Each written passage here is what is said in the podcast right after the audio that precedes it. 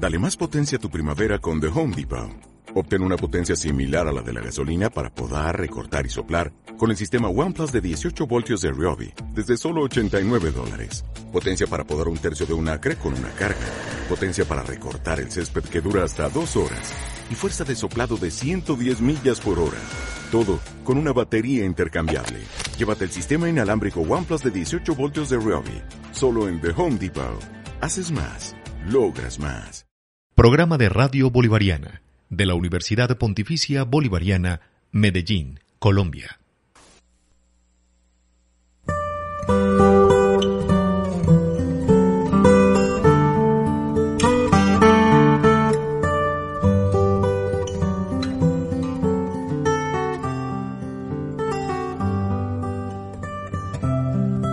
Muy buenas tardes, muy buenas tardes amigos oyentes de Radio Bolivariana. Un saludo muy cordial de Edison Sierra en la parte técnica y de María Eugenia Álvarez. Bienvenidos al programa del Dicho al Hecho. Eh, tenemos eh, en Medellín eh, un proyecto muy importante sobre el cual hay muchas expectativas porque tiene que ver con transporte masivo. Hoy vamos a hablar de ese proyecto y es el proyecto Metro de la 80, Metro de la 80.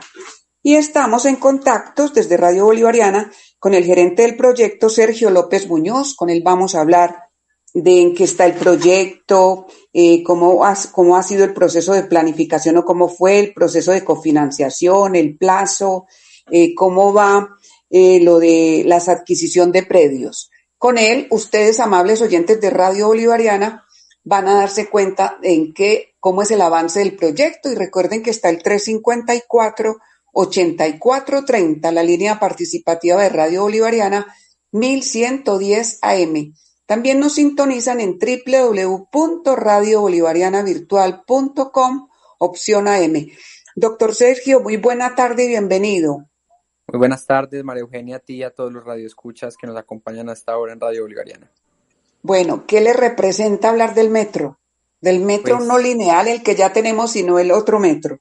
Pues para mí es una alegría y, es un orgullo, digamos, que estar al frente de este proyecto. Eh, yo creo que mucho de lo que nosotros somos como sociedad tiene que ver mucho con el metro. Hace 25 años, hace 30 años, cuando estábamos en construcción, estábamos viviendo la crisis de violencia más impresionante que tuvo esta ciudad. Pero llega un proyecto como el metro en ese momento a mostrarnos que éramos como sociedad capaces de tener eh, una sociedad con, con, futuro, pues con, la tecnología más vanguardista, con un montón de cosas muy importantes. Y em, el Metro de Medellín nos hace conectar a todos ahí. Y en este momento, en la actualidad, estamos viendo una segunda crisis que nunca se había imaginado, como fue la crisis del COVID. Y volver a tener otra nueva línea de metro nos puede volver a tener la esperanza que necesita una sociedad como la que en estos momentos eh, tenemos con una reactivación económica que se necesita y que va a seguir fomentando la cultura metro, que al final es lo más importante que deja estos proyectos de movilidad. Cultura metro, que es la que nos enorgullece, lo digo yo en particular, que nos enorgullece la cultura metro, ¿cierto? Sí, totalmente de acuerdo. Hay que decirle a todos los vecinos de los 80 que el metro no solo, no solo va a ser una obra de infraestructura, la segunda obra de infraestructura más importante en la historia de Medellín después de la línea A, sino que va a ser el vecino que se va a quedar ahí. El metro del 80 se va a quedar, va a ser vecino de la gente del 80 y por eso es importante decirle que la cultura metro tiene que llegar al costado occidental de la ciudad. Bueno, estos son pues las mm, declaraciones iniciales de Sergio López Muñoz, el gerente del Metro del 80, con quien hemos comenzado a conversar hoy en nuestro programa del Dicho al Hecho. Recuerden, 354-8430. Doctor, bueno, eh, la historia a mí me parece muy importante eh, del metro, pero yo quiero que hablemos de esas características generales de este medio masivo de transporte. Características generales.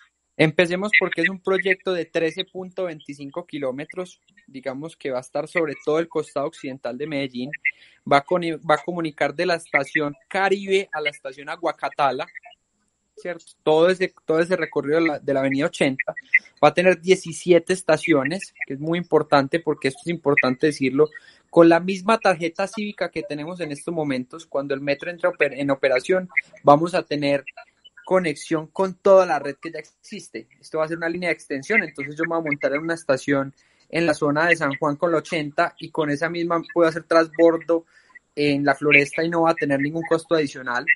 Otra cosa importante que hay que decir es que este sistema es 100% eléctrico, que va a disminuir 50 millones, 50 millones de toneladas de CO2 de emisiones que se generan todos los días, eh, que se generan pues en, en el aire de Medellín y que digamos que estos sistemas de movilidad generan una cosa muy importante y es renovación económica y reactivación económica.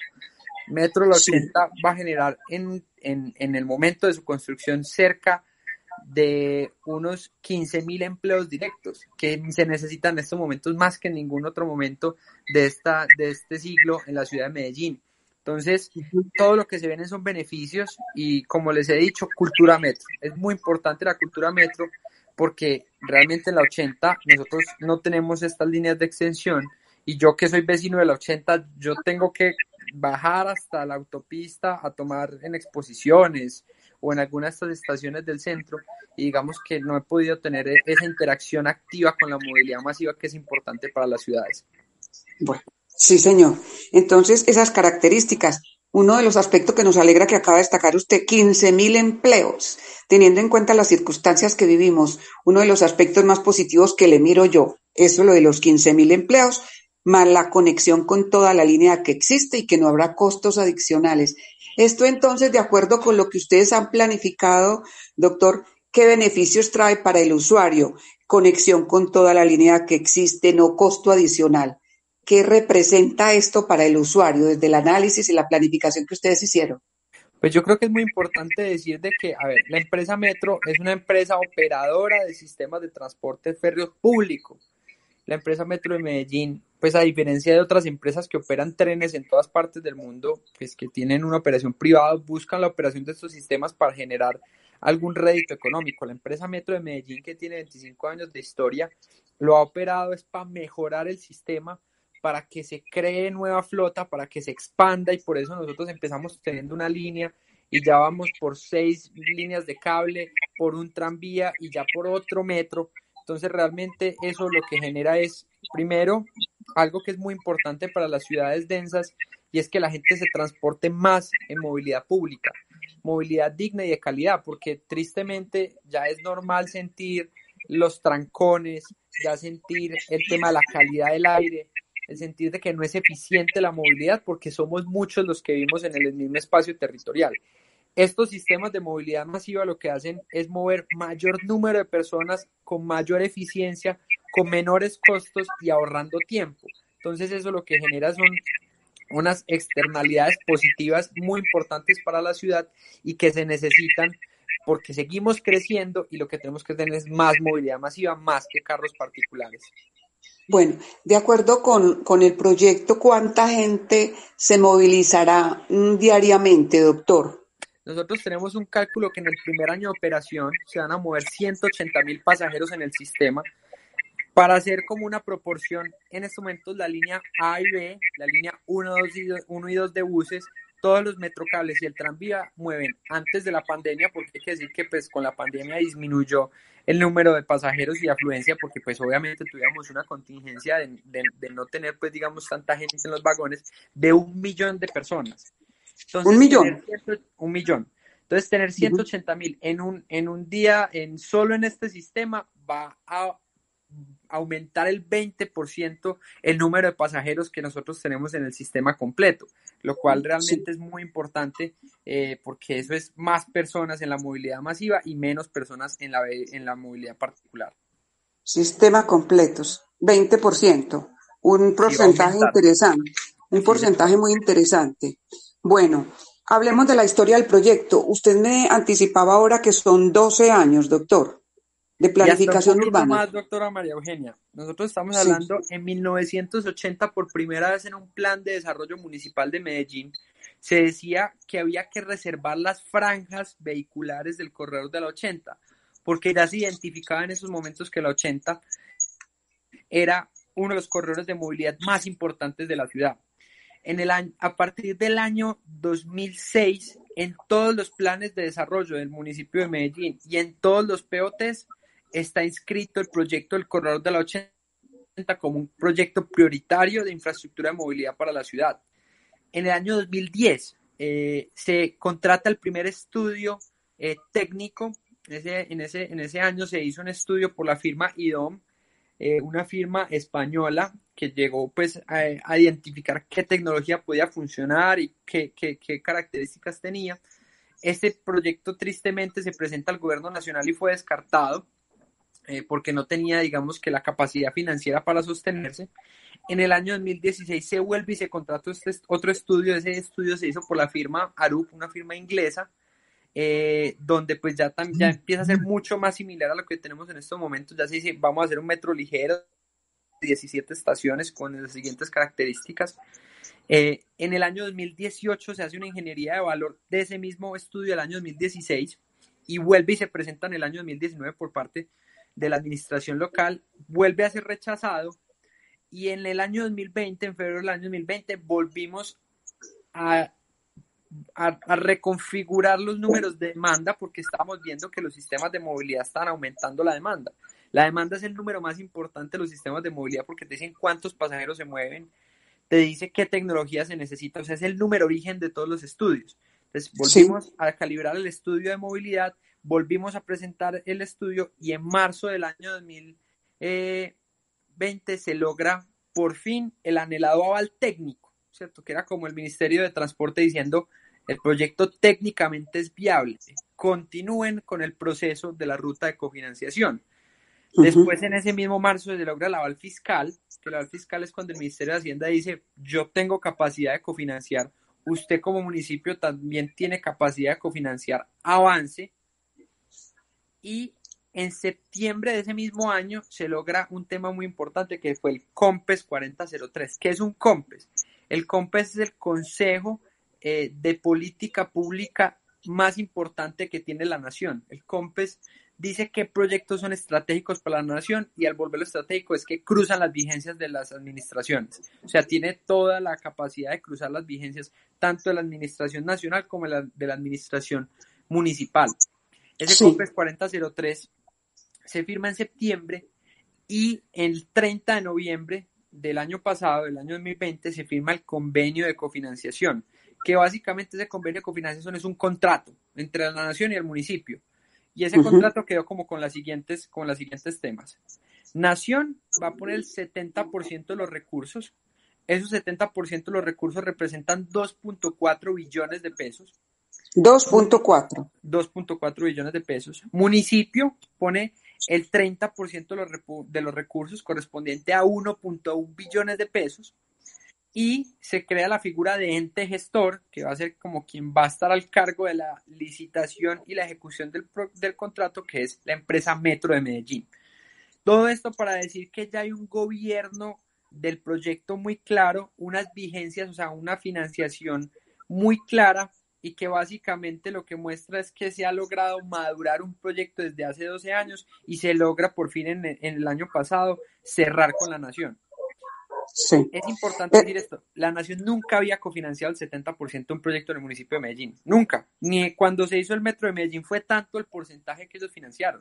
Entonces, en ese momento financiaron cerca del 45% de los recursos que después, con unos cambios pues, que hubo y un parón que hubo, llegó hasta el 55%, pero que la nación le meta el 70% de los recursos al proyecto es que hay muchísimo interés del gobierno nacional para que se haga este tipo de proyectos. ¿Verdad, doctor? Porque eso, porque ese aporte tan significativo como lo destaca usted del gobierno nacional de la nación, ¿por qué? ¿Cree en Medellín? Yo creo que la primera, doctora, tiene que ver mucho con eh, la maduración del proyecto. Era un proyecto muy maduro, como yo le dije, tenía 12 años de historia, procesos sobre los procesos, continuidad en los procesos. Entonces ya era un proyecto que estaba muy maduro.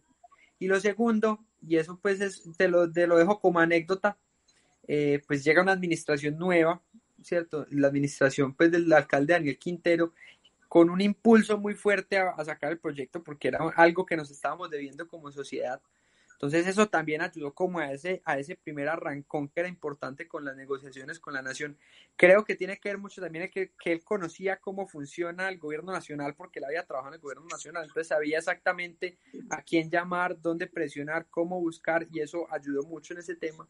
Y quién lo creyera, para mí otra de las razones es el COVID porque en esos momentos el gobierno dice tenemos que buscar obras de infraestructura para reactivar la economía cuando pase esta crisis. Entonces llega un proyecto como Metro del 80, madurado, con una presión fuerte por parte de los gobernantes locales, con maduración, y el gobierno nacional dice, si aportamos, es posible que se reactive la economía. Entonces creo que eso fue también uno de los temas claves para lograr este, este, este convenio de cofinanciación. El total entonces son, mm, ¿cuántos, ¿cuántos billones, doctor Sergio? el costo del proyecto el, costo del proyecto, aquí una aclaración, el costo directo, o sea, lo que, lo que significa el material rodante o lo que pues, los ingenieros llaman CAPEX, que el CAPEX es el, costo del, material férreo, del, sistema férreo, es de 2.8 billones de pesos. Pero ¿qué pasa? Yo el proyecto lo financio con vigencias futuras, pero esas vigencias futuras yo les tengo que hacer una operación de crédito para traerme esas vigencias futuras de 15 años a valor presente y poder arrancar a ejecutar desde ya. Entonces, esa operación de crédito lleva sus 2.8 billones de pesos a 3.5 billones de pesos. Entonces, el costo total del proyecto va a ser 3.5 billones de pesos que se van a ejecutar en seis años. En seis años eh, a partir del momento del acta de inicio. Ejecutar en seis años. Bueno, eso da tranquilidad, ¿cierto? Sí, sí, claro que sí, da mucha tranquilidad eh, creo que es importante decir de que eh, en el año 2022, realmente yo creo, pues y es mi análisis, de que la crisis del COVID está empezando a tener ya como una luz al final del túnel con la llegada de la vacunación, pero todavía hay unos coletazos económicos y posiblemente una tercera ola. Eh, realmente el año de la reactivación plena va a ser el año 2022. ¿Por qué digo esto? Porque en el año 2022 nosotros vamos a arrancar la construcción del proyecto y en el año 2022 vamos a, a tener una inversión de cerca de 900 mil millones de pesos en infraestructura en la ciudad. 15 mil empleos más las cadenas de abastecimiento que eso significan, porque pues hay que contratar además de la mano de obra local las canteras, el cemento, el cableado eléctrico, el ingeniero que sabe cablear eso, el arquitecto que sabe diseñar la estación, el ingeniero civil que nos va a ayudar a hacer las mezclas de cemento, o sea, realmente ese año 2022 va a llegar con un cierre por fin de esta crisis del COVID, que yo tengo mucha esperanza que la vacunación nos lo permita, y por otro lado, y muy importante, por fin lograr cerrar este, este, este tema con una reactivación económica fuerte. Sí, bueno, muy prometedor entonces. Entonces, lo que se está haciendo en este momento, doctor Sergio López, gerente del Metro del 80, es que vámonos a esa fase del proyecto después de hablar de la cofinanciación, eh, de la historia, ¿cierto? Que comenzó en 1980, de lo que la eh, nación cofinancia. ¿En qué está entonces? Usted dice, vamos a arrancar la reactivación plena es en el 2022. ¿En qué se está trabajando ahora? ¿En adquisición de predios? ¿Qué se está haciendo por la Avenida Colombia, por San Juan, por ejemplo? yo creo que es bien importante que hablemos de los intercambios. A ver. Mm, sí. Los intercambios viales se contratan en el año 2019, ¿cierto? Eh, fue una decisión eh, interesante por parte de la administración del, del alcalde el exalcalde Federico Gutiérrez porque pues se rechaza el proyecto, pero nosotros teníamos en ese plan de desarrollo, digamos que unos recursos destinados para el proyecto. Entonces ellos toman la decisión de, en vez de, de, de no hacer nada con, con, la 80, de contratar dos intercambios viales que iban a servir si más adelante se lograba la cofinanciación del proyecto, ¿cierto? Sí, señor. Esos dos intercambios son el intercambio de San Juan y el intercambio de Colombia. ¿Qué pasa en las negociaciones el año pasado? Se les dice, vea, señores Nación, financieme el 70% y además permíteme hacerle un aporte en especie, porque yo ya estoy haciendo dos intercambios viales que se necesitan para el proyecto. Eh, yo creo que puedo decir que fue una negociación más que exitosa porque no solo se logró el 70% por parte de la nación, sino que el 1.1 billones de pesos correspondientes al municipio de Medellín, nosotros vamos a poner 220 mil millones de pesos en una obra que ya estábamos ejecutando, que son esos dos intercambios. Entonces eso hace parte como de las negociaciones exitosas. Entonces hay que decir que esos intercambios hacen parte del proyecto, pero no están dentro de la cofinanciación directa, ¿cierto? Esa plata del 70-30, digamos que son las obras que van cruzando por donde van a estar los intercambios. No sé si fui muy claro porque esto es un tema de ingeniería que es bien importante decirlo. Los intercambios van a pasar por encima de San Juan y el tren va a pasar por debajo. Se necesitan para la movilidad vehicular, pero que digamos que, es, bueno tener esos intercambios. Entonces, muy bien, volviendo a lo que estamos haciendo este año. Este año nosotros estamos en una fase de estructuración. Nosotros inmediatamente después de tener la cofinanciación hacemos tres estudios. La estructuración técnica, que ya la terminamos, que fue hecha por la empresa Metro de Medellín. La estructuración técnica es donde nosotros determinamos qué tipo de tecnología, qué dimensiones, Venga, doctor, discúlpeme, doctor López. En el 2021 estamos en qué? Repitamos en esa primera eh, detalle que usted nos dio que no me quedó muy claro. ¿Están en qué? Estructuración del proyecto. ¿Cierto? Ajá. Entonces, en esa estructuración va por medio año. Y entonces, ¿qué tenemos ahí? La estructuración técnico, legal y financiera. ¿cierto? Sí. La estructuración técnica es la estructuración que tiene que ver con em, la tecnología, qué tipo de tecnología esperamos. Nosotros vamos a buscar una tecnología estándar, que eso es muy importante explicarlo porque es una tecnología que, que, que, se podrá conseguir repuestos después. O sea, un tren también es parecido a un carro y no es buscar un carro exclusivo, sino buscar un carro estándar, un tren estándar que más adelante si necesitamos un repuesto se pueda conseguir. Eso, eso lo dejo ahí entre comillas y, y un paréntesis grande cuando nosotros construimos nuestro primer metro eh, esa fábrica eh, no era estándar, o sea, la construcción de ese no fue estándar, entonces no, en ese momento no logramos conseguir repuestos estándar, sino que se tienen que mandar a fabricar a la medida, lo cual lo convierte en algo complejo. Nosotros estamos esperando en este tren, que sea un tren estándar de piso bajo, de piso bajo, pues para que haya movilidad universal y la gente pueda entrar sin necesidad de que haya escalas que sea eléctrico, que tenga un, un, un, voltaje de 750 voltios, pues o sea, unas características técnicas de la estructuración técnica y muchos otros temas, cómo hacer la catenaria, cómo hacer el suelo, cómo hacer las estaciones, o sea, toda esa estructuración está ahí, cómo van a ser los sistemas de telecomunicaciones, los sistemas de señalización férrea, o sea, todo eso ya está en la estructuración técnica. Eso está listo ya la parte técnica, ya está lista, está, definida. Sí, en estos momentos estamos avanzando en la estructuración legal, la estructuración legal tiene que ver con todo lo que son los contratos, cómo van a ser los contratos, y vamos a hacer una licitación con dos tipos de contratos separados o juntos, que tiene que ver material rodante y obra civil e interventoría, o si va a ser un tema todo junto, y cómo van a ser las garantías, las pólizas, todo este tema legal que es muy importante.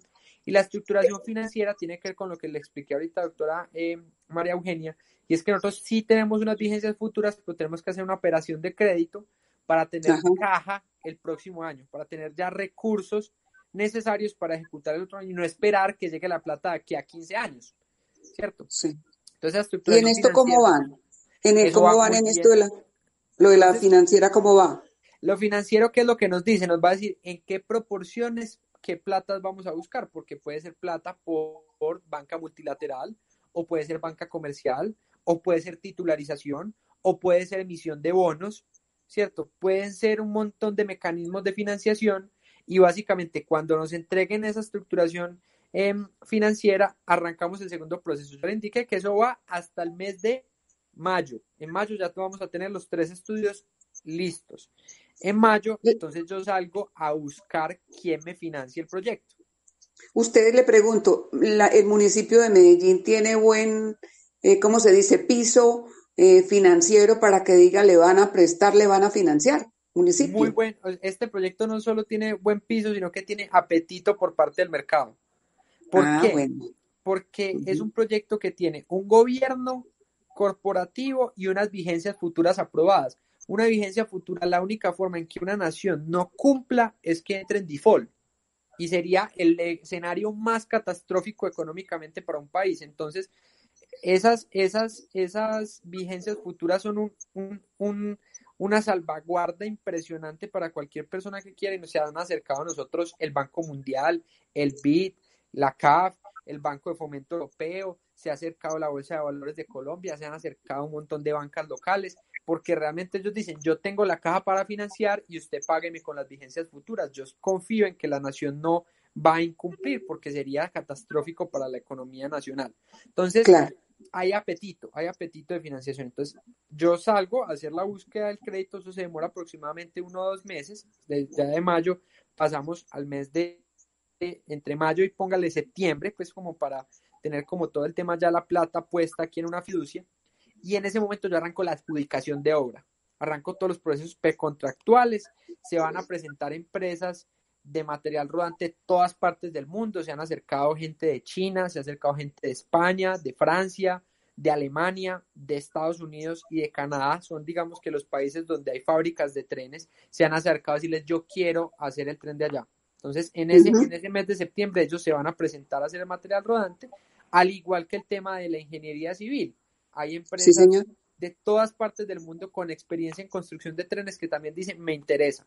Entonces vamos a tener un proceso lo más amplio posible, ese es uno de los objetivos, que sea muy amplio y que se presente la mayor cantidad de empresas para que haya competencia en ese punto y esperamos adjudicar en diciembre de este año.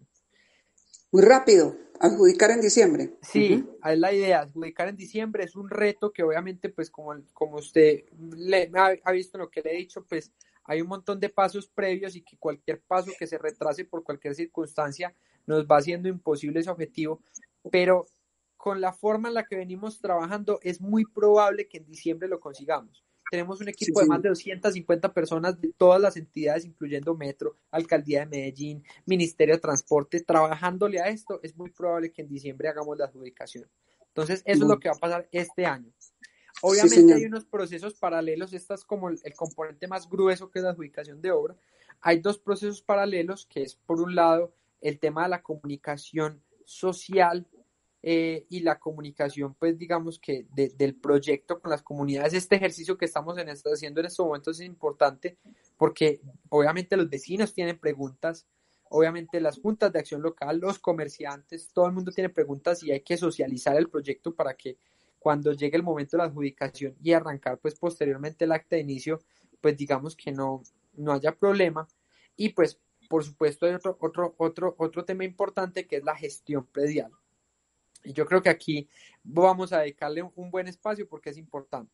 Resulta que en este mismo. Yo le pregunto por lo de la comunicación social. Ya se lleva, ese proceso ya se adelanta con los propietarios de establecimientos, de viviendas, por ejemplo, en la Avenida Colombia, que es donde hemos visto, en el caso mío, más avance. Ya ese proceso de comunicación, ¿cómo ha sido? ¿Qué respuesta, qué feedback ha habido? Bueno, digamos que nosotros en, la comunicación del proyecto ya hemos hecho cerca de unas 15 mesas, unas mesas con los transportadores. Hay transportadores que en estos momentos corren por la 80 y que pues directa o indirectamente se tendrán que ver afectados por el proyecto, se tienen que reorganizar para alimentar el sistema.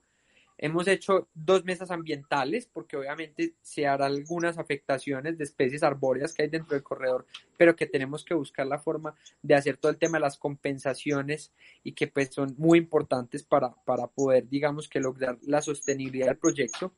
Estamos haciendo mesas con comerciantes, en esa nos acompaña FENALCO y nos acompaña ASOCOM de la 80, que es la Asociación pues, de Comerciantes de la 80, y que estamos buscando llegar digamos que acuerdos en cuanto a los temas, ellos les, les preocupa mucho el tema de los cronogramas de obra, ellos quieren el sistema porque obviamente pasará lo que pasó en Ayacucho y es que pasa un sistema de y genera una explosión comercial dentro del corredor, pero lo que ellos dicen es que no se quieren ir porque hayan afectaciones por cierres viales o por polvo, por todos estos temas, por estas programaciones de obra que los haga salir por pérdidas de sus ingresos, sino que haya una programación de obra que les permite hacer cierres, pero que rápidamente se habilite el comercio y que no vayan a tener ese tipo de afectaciones y puedan ser ellos esos comerciantes, los comerciantes del futuro Metro de la 80. Hemos hecho eh, reuniones con medios comunitarios, hemos hecho reuniones con jales y juntas de acción eh, comunales y pues ahí vamos. Realmente a nosotros nos falta reunirnos con centros comerciales, con clínicas, con, con un montón de grupos de interés que hay sobre el corredor. Es que el corredor de la 80 es muy diverso y muy grande. Son 13 kilómetros donde tenemos instituciones educativas. O sea, tenemos una serie de actores y la idea es comunicarnos con todos ellos y socializarles el proyecto y llegar a acuerdos, que es lo más importante. Venga, yo le pregunto, en esto de las mesas, ha habido 15 mesas con transportadores ambientales, con comerciantes, eh, con entidades comunitarias. Doctor, casi siempre cuando hay estos proyectos de desarrollo, el, el gran problema es la plata. La gente dice, es que no me van a dar el dinero que vale mi negocio, el dinero que vale mi, mi apartamento. En esto, ¿cómo ha sido en esas mesas que eh, hay acuerdos ya o cómo ha sido la situación? Porque eso genera muchas inquietudes y muchos roces. Yo creo que hay que hacer un, un, voy a hacer un alto acá para explicar como varias cosas. Estamos completamente de acuerdo, doctora, de que eso es una parte muy compleja y que digamos que gracias, eh, digamos que a una serie de actores que se han visto afectados y a una, ya, pues ya una serie de, de movilizaciones políticas que se han hecho al respecto, este proyecto se va a inaugurar una de las cosas más interesantes eh, que tienen en estos momentos de políticas públicas que se llama la política pública de protección a moradores. ¿cierto? Sí, señor. ¿Qué es la política pública de protección a moradores? Es una política pública que se sanciona en el año 2019. Es una política que dice, yo sé que la infraestructura compra de acuerdo a los valores comerciales o hacia un valor comercial, pero usted tiene que tener en cuenta que hay unos hechos de reconocimiento que también usted debe tener en cuenta dentro de los proyectos de infraestructura. O los por ejemplo, un hecho de reconocimiento puede ser, por ejemplo, el arraigo. O, por ejemplo, las personas que no son propietarias pero son arrendatarias. O, por ejemplo, los valores de, tras, de transporte eh, que tiene en este momento la persona. Entonces yo tengo que trasladar mi negocio. Porque yo tengo una fábrica de arepas. Yo como me llevo mi horno si eso me implica contratar una grúa y llevármela de acá para llevarla. Eso es un hecho de reconocimiento. Yo tengo que pagar por eso. No solo es el valor comercial, sino también el valor de arraigo, el valor del trasteo, el valor de la ubicación, ¿cierto? Entonces eso genera una serie de hechos de reconocimiento, ¿cierto? Y que digamos que esos hechos de reconocimiento son muy interesantes porque digamos que el proyecto los contempló desde el momento en que estaba haciendo el presupuesto de obra. Entonces yo no solo voy a comprar los predios por el valor que me arroje un avalúo comercial, sino que yo tengo un porcentaje de cerca de entre el 8 y el 15%, donde yo voy a entrar a negociar con ellos los hechos de reconocimiento. Entonces un morador me va a decir, vea, es que lo que pasa es que yo no soy propietario, pero yo tengo un arriendo aquí hace más de 15 años y me voy a ver afectado por el proyecto. Entonces yo puedo negociar con ellos sin necesidad de que sean propietarios. También puedo negociar, por ejemplo, con, con las personas que digamos eh, tienen temas multifamiliares y no personas no comprando una casa por el, el, valor comercial, sino también porque ahí viven dos familias. ¿Cierto? Entonces, digamos que todo eso son, es una conquista, yo creo que eso es una conquista de las políticas públicas y, y, y, el Consejo de Medellín, porque fue el Consejo, pues digamos, la Universidad Nacional y el Departamento Administrativo de Planeación quienes estuvieron la formulación de esta, de esta política pública y esto lo puede llevar usted como un anuncio, pero es algo que yo ya he venido y reiterado, pero me gusta comunicarlo. Este proyecto va a ser el primer proyecto de Medellín que va a tener política pública de protección a moradores. Yo no voy a comprar un solo predio hasta que la política pública esté firme, sancionada y con todos los hechos de reconocimiento claros y precisos, socializados con la comunidad para que la, la, la comunidad tenga los derechos de reclamo que tiene que hacer sobre alguna afectación que se vaya a hacer. Es muy importante, muy importante. ¿Ya se han comprado predios, no? ¿O todavía no? No, no se han comprado predios. La adquisición predial esperamos que comience aproximadamente eh, todos los procesos de alistamiento. La política pública también tiene un tema de alistamiento que es muy importante y es hacer un censo social, un censo comercial, comunicarle a la gente que es la política pública, indicarles cuáles son las herramientas para que cuando llegue yo a la hora de hacer ofertas, ellos sepan uh -huh. a qué tienen derecho.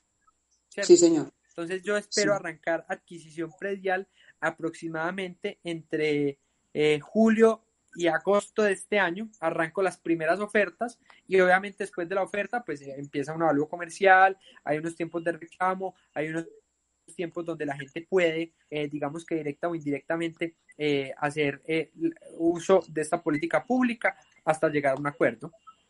Yo le pregunto, dentro del desconocimiento, y muchos oyentes estarán preguntando también, ve uno por Colombia eh, después del 80, la primera cuadrito, la segunda, qué negocios que había, restaurantes y eso ya no están.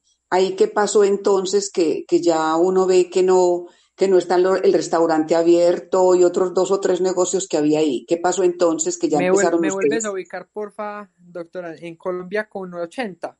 Sí, va, la 80, una cuadrita bajando a mano derecha, había un restaurante y otros dos o tres negocios que no ve que ya no están, pues que ya están tumbados. Sí, yo creo que es importante explicar lo siguiente y, y es un tema que es, es muy importante. La política pública se sanciona en el año 2019 pero digamos que hace falta la reglamentación de los hechos de reconocimiento, ¿cierto? Eso, es, el anexo 22, digamos que en estos momentos planeación municipal está avanzando en este frente para que yo no pueda, o sea, yo no voy a comenzar a hacer ningún tipo de negociaciones del proyecto sin que ese anexo esté reglamentado, porque si no es una política pública sin dientes.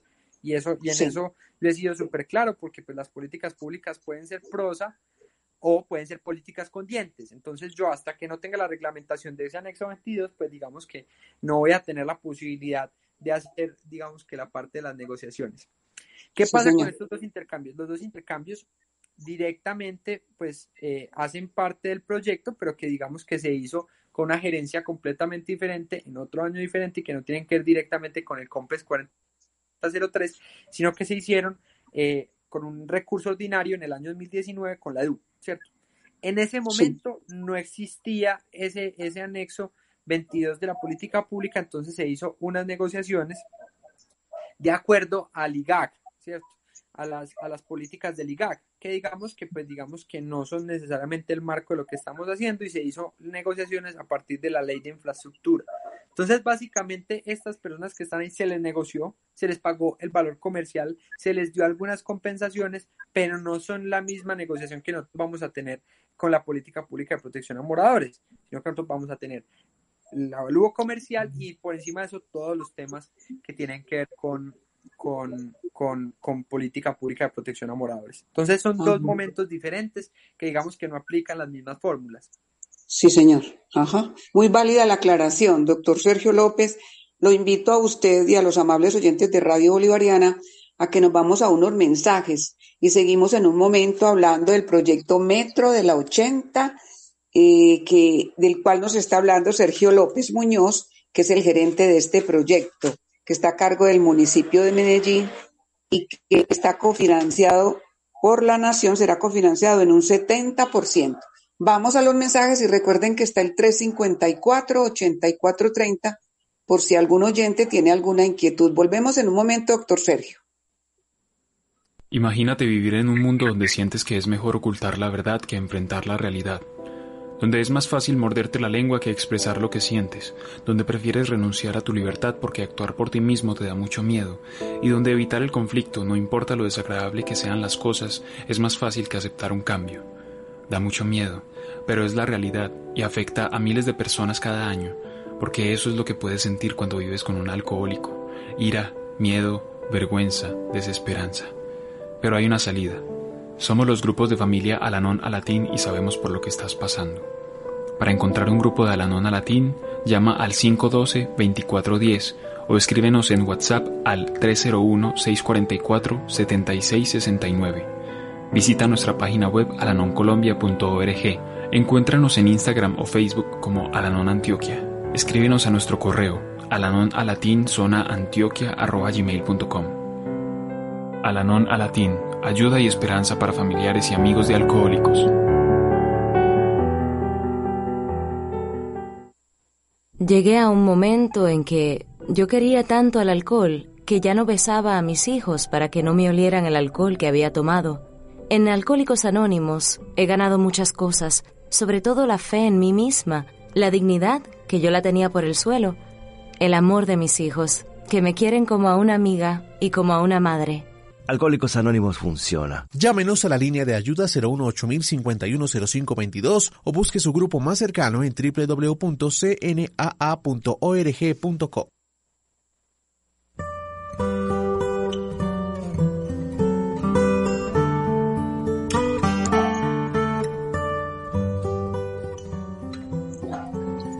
Continuamos en Radio Bolivariana 1110 AM y www.radiobolivarianavirtual.com, opción AM hablando del metro del 80. Otro transporte masivo que tendrá nuestra ciudad eh, y de que tendrá una extensión de 13.25 kilómetros, va de la estación Caribe a Guacatala. Y nos está hablando mm, de este proyecto Sergio López Muñoz, que es el gerente del metro. Antes de irnos a los mensajes, estábamos hablando de los predios que hay por primera vez una política pública de protección a moradores que de acuerdo con la administración de Medellín, pues evitará menos enfrentamientos, menos roces y menos dificultades con los propietarios, con los comerciantes, con los transportadores para adquirir estos predios que hacen falta para construir el metro de la 80. Doctor Sergio, quedó muy claro que falta ese anexo, ¿cierto? Que es el derecho de reconocimiento y que esta actual administración no hará negociaciones hasta que no esté listo ese anexo. Eso queda muy claro, ¿cierto, doctor Sergio? Es correcto, digamos que eso es importante porque es la claridad que nosotros tenemos con el proyecto. Obviamente nosotros no vamos a renunciar al desarrollo de la ciudad porque pues es importante poder tener este tipo de proyectos porque la movilidad también es calidad de vida, pero que el desarrollo nunca esté por encima de las personas, sino que haya justicia, que sea justo tanto para el municipio como para las personas que habitan y para los moradores, para los comerciantes. Y digamos que también es un tema importante decir y es que realmente el proyecto hay, gente que tiene la idea de que el proyecto va a llegar y va a comprar una cuadra lado y lado, y eso no es cierto. Realmente lo que nosotros vamos a hacer es una reconfiguración de la sección vial, donde el tren va a ir por el centro del carril, donde se va a comprar muchos eh, paramentos, o sea, se va a comprar muchos antejardines, parqueaderos, eh, se van a comprar, digamos que muchos andenes y se va a reconfigurar para que nos quepa, digamos, el sistema el trabajo que hay que hacer es con los comerciantes para decirles, señores comerciantes, porque usted no tenga parqueado al frente no significa que se vaya a quebrar. Antes van a aumentar sus ventas porque va a tener un tren al frente. Y eso, y eso cambia mucho las dinámicas del comercio porque, yo no sé, la explicación que yo hago más fácil es que si yo iba a comprar un mueble a la 80, yo parqueo el carro de forma perpendicular eh, a la 80. Yo llego y parqueo de forma perpendicular, me bajo del carro, paso por un andén y tengo un antejardín de 3 metros para entrar al local realmente la, faja de la 80 en ciertas partes es muy amplia. Entonces realmente lo que hay que hacer no es comprar el predio hacia adentro, la mueblería, sino que yo tengo que comprar ese parqueadero, ese antejardín y reconfigurar toda la sección vial. Bueno, eso queda muy claro, muy interesante. Doctor, le pregunto, este metro, ¿qué diferencia hay entre el metro que tenemos hace 25, 26 años y el tranvía eh, el otro, el primero es lineal. ¿Qué diferencia hay? Porque me parece muy interesante después de la explicación de lo que va a pasar eh, con los propietarios, con los comerciantes. ¿Qué diferencia hay en los, en este metro con el que se eh, va a empezar a construir? Perfecto. Entonces, a ver, nosotros, nosotros, esto, esto a mí me encanta es porque yo puedo hacer los ejemplos de las diferencias de los sistemas en Medellín. En Medellín tenemos un metro pesado y tenemos también un tranvía. En este caso nosotros vamos a hacer un metro ligero. Entonces la explicación más, más sencilla que hay es que está a medio paso entre el tranvía y el metro pesado. ¿Por qué? Entonces el tranvía, digamos, por ejemplo, tiene una velocidad promedio de unos 35 eh, kilómetros. Eh, de unos, perdón, de unos 20 kilómetros. Un metro pesado, el metro lineal, tiene una velocidad promedio de 35 kilómetros. Nosotros aquí vamos a tener un sistema con una velocidad promedio de 25 kilómetros. Lo mismo, el tranvía mueve 700 pasajeros por vagón, este va a mover 1500 pasajeros por vagón y el metro pesado puede mover entre 3500 y 4500 personas por vagón. Es decir, este sistema está a medio paso. Y la gran diferencia que hay entre los tranvías y los metros, incluyendo el metro ligero que vamos a construir, es que los tranvías comparten vía con todos. Comparten vía con la señora vendedora ambulante, con el tráfico, con los semáforos, comparte tráfico con todo. En Ayacucho uno va cruzando y el, y el tranvía va pitando y la gente se va aislando. Y por eso es que ellos no pueden desarrollar tanta velocidad comercial. Este metro ligero y por eso aparecen los intercambios, solo se detienen las estaciones. Entonces, al solo detenerse en las estaciones, desarrolla mayor velocidad comercial y mayor número de pasajeros. Lo mismo que el, metro, el metro que nosotros tenemos en la línea A, que el metro de la línea A solo se detiene en las estaciones. Obviamente ellos tienen otro tipo de segregación. Nosotros no tenemos segregación física porque estamos a nivel, pero eh, digamos que la idea es un tema ya de un trabajo cultural muy importante, no significa que la gente no pueda cruzar por la 80, por donde lo hace, porque la gente aquí se acostumbró a pasar por la mitad de la calle y uno debería pasar por las esquinas donde tenemos el, cruce peatonal. Es un tema cultural bien importante que tenemos que trabajar, pero también está segregado, es un carril segregado, como es por ejemplo segregado el carril del Metro Plus, por ejemplo. La gente puede cruzar, pero no debería, debería cruzar por las cebras peatonales. Entonces, digamos que esas son las diferencias entre los tres sistemas, pero hay que decir que es un sistema con una capacidad de movilidad de gente muchísimo más grande que la que tiene el tranvía, que es tecnología de este siglo, que hay que entender que también nosotros ya tenemos unos trenes viejitos de hace 25 años, pero nosotros vamos a tener trenes que van a tener posibilidad de saber en tiempo real dónde están, qué velocidad llevan, cuántos pasajeros llevan. Para estos temas de prevención del COVID va a ser muy importante porque puede tener hasta analítica de datos de la gente que va entrando. Eh, vamos a tener trenes de última tecnología que van a tener respaldos eléctricos que no se van a varar, que van a tener todo lo que se necesita para que el sistema sea 100% seguro y que no vaya a tener ningún tipo de, de, tensión en su operación comercial. Por ejemplo, cuando usted habla de última tecnología y, y, en comparación con el metro actual, ¿qué tendremos diferente o qué habrá en cuanto a la tecnología? ¿El aire acondicionado? ¿Qué? Porque es muy bueno ir sabiendo. Por ejemplo, o todavía no hasta que usted no tendencia que nunca, ¿Sí? una tendencia muy importante en el mundo con estos temas de los trenes, y son los trenes, eh, eh, le llaman anti-COVID, pero pues digamos que ya el COVID se, se dejará de ser una pandemia, pero ya hay que hablar más es como de los trenes ah, eh, anti, antivirales. Hay pinturas de cobre, revestimientos de cobre que lo que hacen es que cuando los virus tocan la superficie mueren es muy probable que los trenes que nosotros adquiramos tengan ese tema. También pues vamos a tener sistemas de, de, aire acondicionado eh, con filtros APA que van a permitir que, que, que, no tengamos, digamos, que acumulación de partículas peligrosas en el aire entonces realmente es una tendencia de este momento y que seguramente nosotros vamos a adquirir trenes con esas tecnologías. La automatización de algunos de los sistemas es, otro tema importante porque digamos que nosotros, la, la, la, el tren que nosotros tenemos tiene un conductor que hace muchas funciones y que digamos que eso lo puede volver un poco inseguro. Nosotros vamos a tener en estos momentos un sistema que va a ser un poco más automático, más seguro, que va a tener conductor, pero que el conductor va a estar haciendo eh, temas de control al sistema automático eh, de eficiencia energética, van a ser trenes que consumen menos energía de lo que consumen trenes más antiguos, etcétera, etcétera, etcétera. O sea, realmente la tecnología de los trenes sigue siendo muy similar, pero hay unos temas de eficiencia energética, de telecomunicaciones, de velocidades y de seguridad que pues van modernizándose con el tiempo. Sí.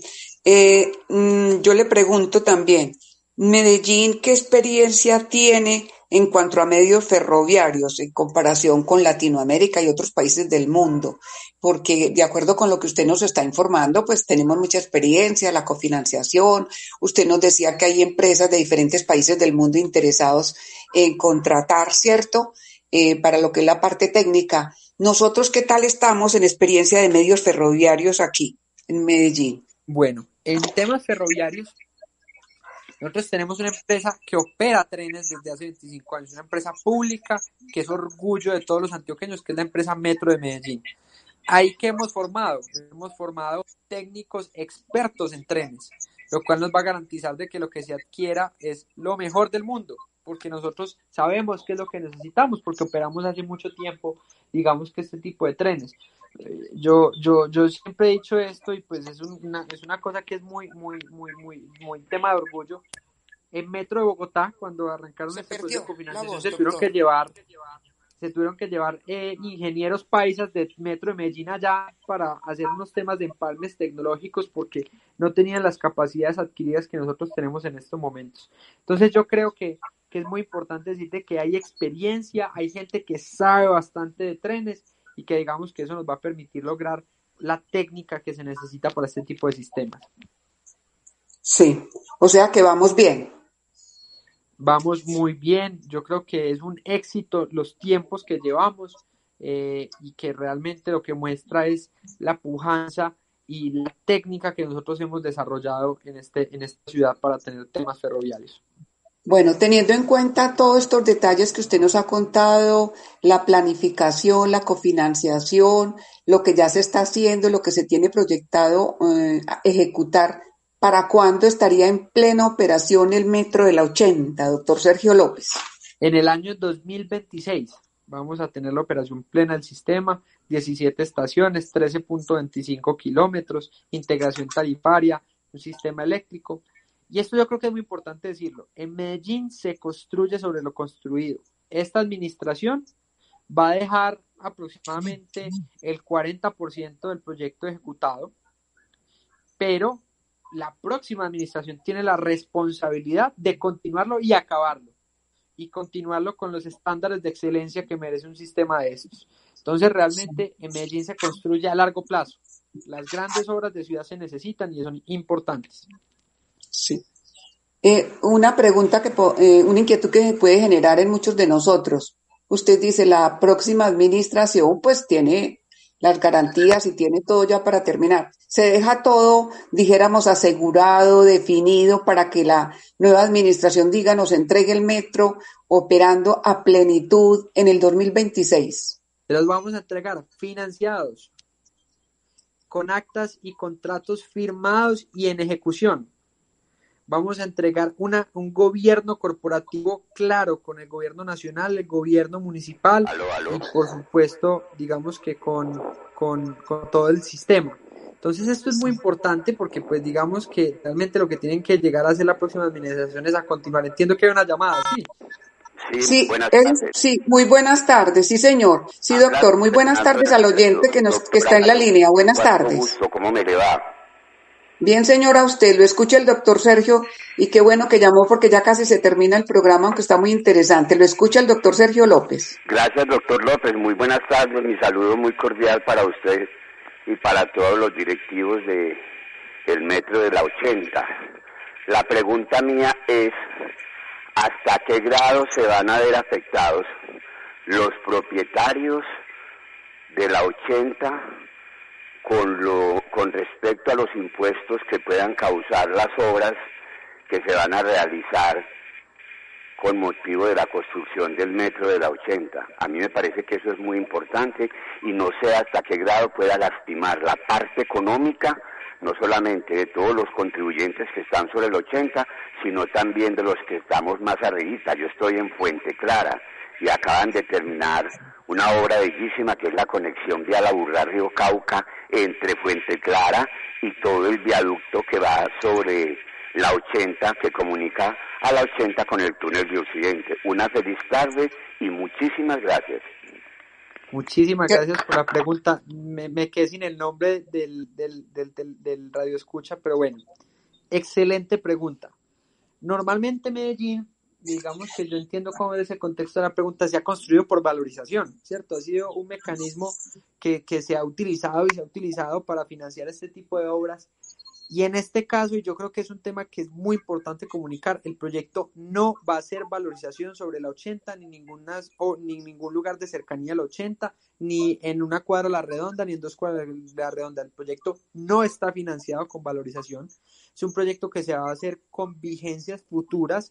Las vigencias futuras son recurso ordinario de la nación y del municipio y que no va a tener afectaciones sobre los contribuyentes y yo creo que tiene que ver mucho es porque la nación, el gobierno nacional va a aportar muchísimos recursos. Entonces, realmente eh, lo que nosotros tenemos que aportar como municipio, que son 1.1 billones de pesos, en 15 años son 50 mil millones de pesos, que se puede sacar sencillamente el recurso ordinario que tiene cada una de las administraciones. Entonces, garantía que no va a haber ningún aumento por valorización ni predial dentro del corredor de la 80 y que todos lo vamos a poder disfrutar gracias a un esfuerzo extraordinario del gobierno nacional y del gobierno local con sus recursos ordinarios, que son los de, del gasto recurrente que ya tenemos de los impuestos prediales y de los impuestos de industria y comercio y, pues, y de las otras fuentes de financiación que eh, financian los planes de desarrollo. Sí. Doctor López, la gente que tenga inquietudes, aunque usted ha sido muy explícito, me parece a mí, hoy frente al avance del proyecto en lo que está, ¿cómo se contactan? ¿A dónde le mandan inquietudes? ¿A la página de la alcaldía? ¿O ustedes en qué? ¿Cómo se contactan? Claro que si nosotros tenemos dos medios oficiales, eh, por supuesto, eh, los, nos pueden encontrar en redes sociales como Metro de Medellín o Metro de la 80, lo cual digamos que, que, es como nuestra, nuestra fuente de información eh, principal. Ya les estoy aquí buscando un correíto para que también digamos que, que, que tengan la posibilidad de comunicarse por ahí. Eh, Ah, espérenme un momento, pero bueno, yo sé que con las redes oficiales, tanto el Metro del 80 como el Metro de Medellín, digamos que van a encontrar, pues digamos que esos canales oficiales.